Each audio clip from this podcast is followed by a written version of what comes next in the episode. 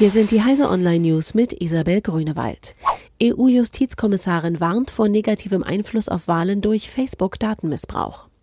Datenmissbrauch könne demokratische Wahlen beeinflussen, schreibt EU-Justizkommissarin Vera Jourova in einem Brief an die Facebook-Geschäftsführerin Sheryl Sandberg und fordert Aufklärung im Datenskandal. Jourova wirft dem sozialen Netzwerk vor, das Verhältnis zur EU beschädigt zu haben. Man habe sich um ein vertrauensvolles Verhältnis bemüht und mehrfach gut zusammengearbeitet, heißt es in dem Brief. Das Vertrauen ist jetzt geringer. Google indexiert die Mobilversion von Webseiten. Bei Google gilt seit langem der Grundsatz Mobile First. Die mobile Webseite kommt zuerst.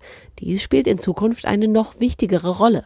Anders als bislang erfasst und indexiert Google nämlich die Mobilversion einer Webseite und nimmt diese in seinen Katalog auf, der wiederum das Rankingsystem füttert. Das Ziel von Google ist es, den Mobilnutzern, die inzwischen die Hauptnutzerschaft ausmachen, bessere Ergebnisse zu liefern. Eine Milliarde Euro Beute mit Malware, Carbanak und Kobalt.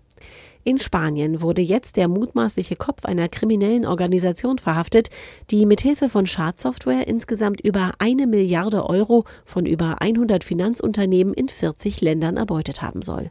Über gezielte Phishing-Attacken hatten sich die Angreifer Zugriff auf die Computer von Bankangestellten verschafft und die Rechner mit Schadsoftware Carbanak und Cobalt infiziert.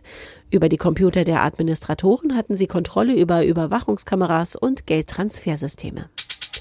Neue Infos zur modernen Retro-Spielekonsole von Atari.